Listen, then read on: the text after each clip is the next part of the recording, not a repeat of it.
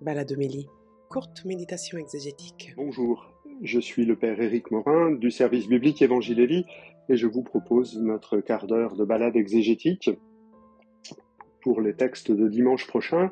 Ces textes pour nous aider à, méditer sur la beauté de la parole qui porte du fruit.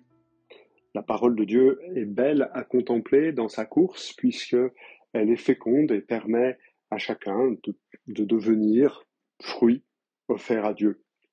Pour cela, le livre d'Isaïe nous propose un, extrait de ce chapitre 55e que nous entendons assez régulièrement, euh, parce que le prophète et, et, le peuple font une expérience de la parole de Dieu qui, comme la pluie, descend sur la terre et féconde la terre euh, en l'abreuvant, euh, et puis que la semence devient une plante et qu'elle porte à fleurs et à fruits, euh, eh bien ainsi la parole de Dieu, elle descend sur la terre pour faire remonter vers Dieu euh, la louange et l'action de grâce qu'il en attend.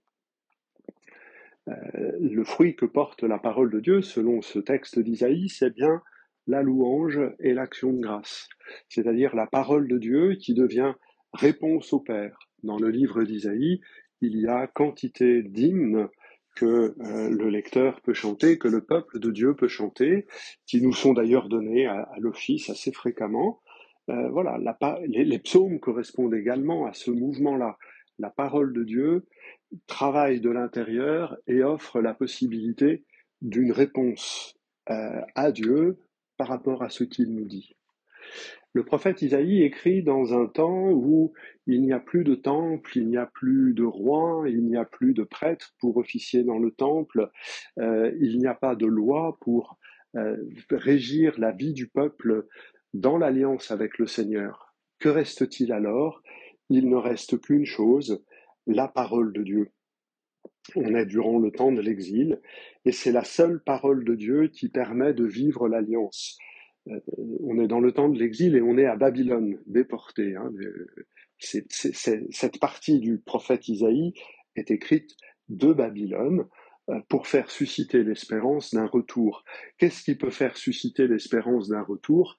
Rien, aucune institution, sinon le fait que Dieu nous le promette, que Dieu le dise et qu'il le fera et sa parole va porter du fruit de louange en faisant revenir le peuple à Jérusalem, où il pourra adorer, célébrer Dieu euh, au lieu que Dieu a choisi pour y faire demeurer son nom, c'est-à-dire le temple de Jérusalem. Euh, ce texte est aussi interprété par Saint Paul dans la deuxième aux Corinthiens au chapitre 9 pour parler euh, du don que nous pouvons faire, de, des offrandes, de, des aumônes que nous pouvons faire, c'est aussi un fruit de la parole de Dieu. Elle est semée en nous et elle devient semence de paix, semence du royaume, semence de lumière, comme le dit un autre texte d'Isaïe, euh, par ces gestes de partage les plus simples et les plus ordinaires. Ce chapitre 55e euh, d'Isaïe revient assez fréquemment comme première lecture, on va le retrouver encore une fois ou une autre.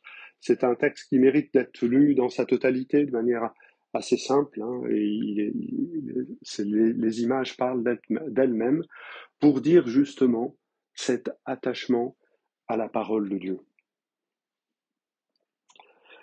Dans la deuxième lecture, euh, extraite de la lettre aux Romains au chapitre 8, comme tous ces dimanches-là qui suivent, on est toujours encore en train de regarder euh, la fécondité de euh, la parole de Dieu, de ce qui nous est donné, mais cette fois-ci sous le prisme de l'œuvre de l'Esprit. L'un ne nous est pas donné sans l'autre, il n'y a pas de parole sans souffle qui la respire, qui l'articule, qui la prononce. Et donc, sous l'angle de l'Esprit, nous est donné à voir cette transformation par laquelle Dieu intervient dans nos vies. Et dans ce paragraphe, principalement, l'œuvre de l'Esprit est une œuvre d'espérance. Euh, non pas euh, une vie dans la facilité, une vie euh, tranquille, il s'agit de, de vivre dans une création qui gémit, hein, parce qu'elle est assoumise au pouvoir du néant, de la vanité, euh, elle gémit, mais ce gémissement, il est comparé aux douleurs de l'enfantement. Non pas que ce soit des, douleurs moindres, bien, bien au contraire, mais ce sont toujours des douleurs qui sont portées par l'espérance de voir quelque chose de beau et de bon arriver. Euh, la douleur de l'enfantement euh, se termine par l'avènement d'un fils d'homme, d'une fille d'homme, et, c'est un bel événement. Eh bien, l'intuition de Paul dans ce texte consiste à dire que les souffrances de ce monde, les gémissements de ce monde, euh, ce sont des souffrances d'enfantement. Il y a quelque chose à attendre de ce que nous vivons, non pas en soi, mais parce que Dieu nous le donne. Et l'expérience de l'esprit, c'est d'abord et avant tout l'expérience d'être capable de connaître cette transformation par lesquelles les difficultés, les douleurs, les drames de nos existences, de l'existence de ce monde, peuvent être compris comme un enfantement pour une humanité nouvelle. On pourrait même le dire avec un peu de, de provocation que pour Paul, l'humanité n'est pas encore pleinement humaine. Nous ne sommes pas pleinement enfantés à la belle stature de notre humanité. Ça n'est que dans le Christ que cela se fait. Nous sommes des préhominiens, disons-le comme ça. Ainsi, euh, le fruit euh, de la parole de Dieu, c'est de faire porter, de faire monter l'humanité à sa pleine stature et à sa pleine dimension. Paul regarde le monde à la lumière de son espérance et il se sert de l'écriture pour le dire. Quand il écrit Nous le savons bien, la création tout entière gémit, euh, comment savoir que la, la création gémit? En fait, c'est une réminiscence du texte de la Genèse au chapitre 3, verset 16, où Dieu dit à la femme que c'est dans la souffrance qu'elle enfantera. Et euh, Paul élargit le texte pour dire c'est pas simplement la femme, c'est l'ensemble de la création.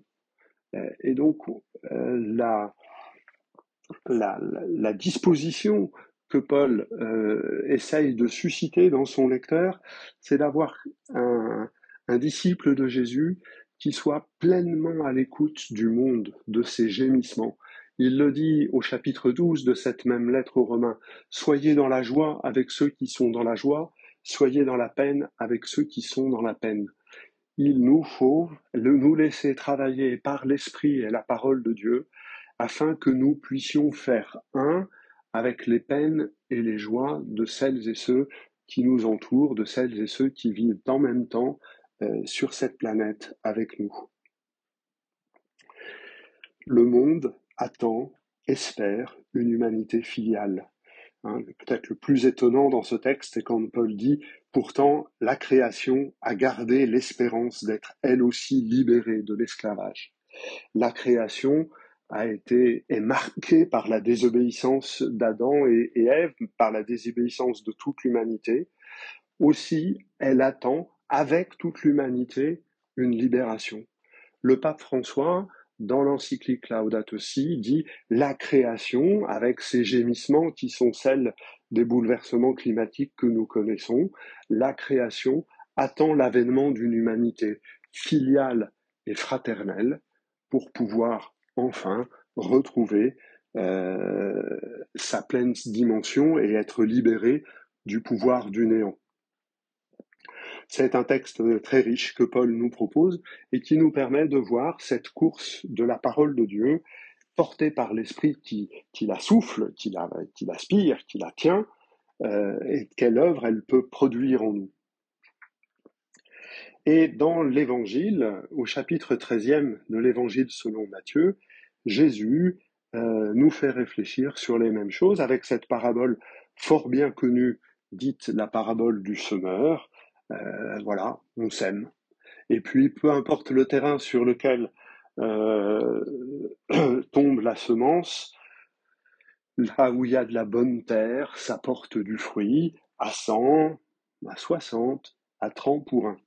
Si vous regardez attentivement en comparant le même récit rapporté par l'évangéliste Marc, les chiffres sont dans l'autre sens, à 30, à 60, à 100 pour 1. C'est-à-dire qu'on va vers un accroissement, un émerveillement. Euh, des taux de 100 pour 1 euh, dans la plaine d'Israël, en Galilée, au temps de Jésus, c'est absolument impensable. C'est vraiment une merveille de moisson absolument impensable. Ici, Matthieu, en inversant les chiffres, 160, 30 pour 1, avec ce déclin-là, nous alerte et nous dit, nous sommes responsables. Nous sommes responsables de la fécondité de la parole qui nous est donnée. Quand elle est ouverte dans une bonne terre, elle porte du fruit. Mais si jamais euh, nous ne sommes pas cette bonne terre, elle ne portera pas de fruit et nous portons une responsabilité. À nous de devenir la bonne terre. Et euh, dans l'interprétation que Jésus propose de euh, sa propre parabole, à la fin du texte, il y a une chose qui me semble revenir régulièrement, c'est le rapport au temps. Euh, la bonne terre, c'est celle qui prend le temps de euh, laisser la semence tomber et, prendre racine. Les autres, euh, les autres euh, terrains sont des paroles, sont des moments de l'aussitôt. Celui qui a reçu la semence dans un sol pierreux, celui qui entend la parole et la reçoit aussitôt avec joie. Mais le aussitôt ne devient pas inscrit dans la durée. Euh, parfois, une certaine immédiateté dans la réaction nous oublie que c'est pour toujours qu'il faut répondre, que c'est pour l'éternité, et qu'une certaine lenteur sied à l'urgence du royaume. Non pas tarder, mais prendre le temps de laisser la parole de Dieu euh, produire le fruit qu'elle peut et qu'elle doit produire. Et donc nous sommes responsables du temps que nous accordons à la parole puisque nous sommes dans le temps de l'été, nous ne sommes pas tous en vacances, nous ne sommes pas tous partis, mais tous nous avons des jours un peu plus longs, et des jours un peu plus longs, pourquoi pas profiter de cette longueur des jours pour y consacrer un peu de temps à la parole de Dieu. Ne pas être les, hommes d'un moment, parce que justement, la, grâce de la, de la parole de Dieu, c'est d'articuler l'éternité de Dieu, l'éternité de son amour, de l'articuler dans le temps. Un discours, c'est une idée qui s'articule et qui se déploie par des phrases construites. Quand Dieu nous parle, il fait exactement la même chose. Il articule de manière construite et à la portée de nos intelligences humaines. Il l'articule pour que l'expérience de l'éternité soit fragmentée dans le temps et, soit possible. Mais pour ça, ça suppose que nous acceptions d'inscrire notre écoute et notre réponse à la parole de Dieu dans une histoire, la nôtre, qui devient alors histoire d'alliance, puisque nous acceptons que Dieu vienne en être un partenaire.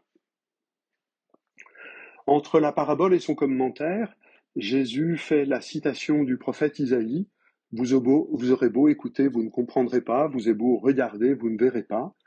Euh, euh, voilà. Isaïe, comme Jésus, prennent en compte l'échec de la parole. Euh, Dieu dit, on écoute, on n'écoute pas. La parole, ça ne peut pas marcher à tous les coups. On a tous fait cette expérience de dire des choses importantes à quelqu'un, il écoute ou il n'écoute pas, ça ne dépend pas de nous. Eh bien, Dieu, c'est pareil. Dieu prend le risque de nous parler il pourrait faire autrement pour nous sauver. Il pourrait faire autrement pour nous introduire dans le royaume. Dieu prend le risque de nous parler. Il nous a créés en nous parlant. Il nous introduit dans son royaume en nous parlant. Par cette parabole du semeur, Jésus dit quelque chose de lui-même. Lui qui est le semeur, euh, il parle. Peut-être lui reproche-t-on d'ailleurs. Tu parles, tu parles, mais tu changes quoi? Tu fais quoi? La mission qu'il a reçue de son Père, c'est de faire entendre la parole de Dieu. Il sème la parole et on sait qu'il sera aussi, autant il est le semeur, il sera aussi la semence. Voilà, je vous souhaite une bonne journée, une bonne semaine, une bonne célébration et je vous dis à bientôt.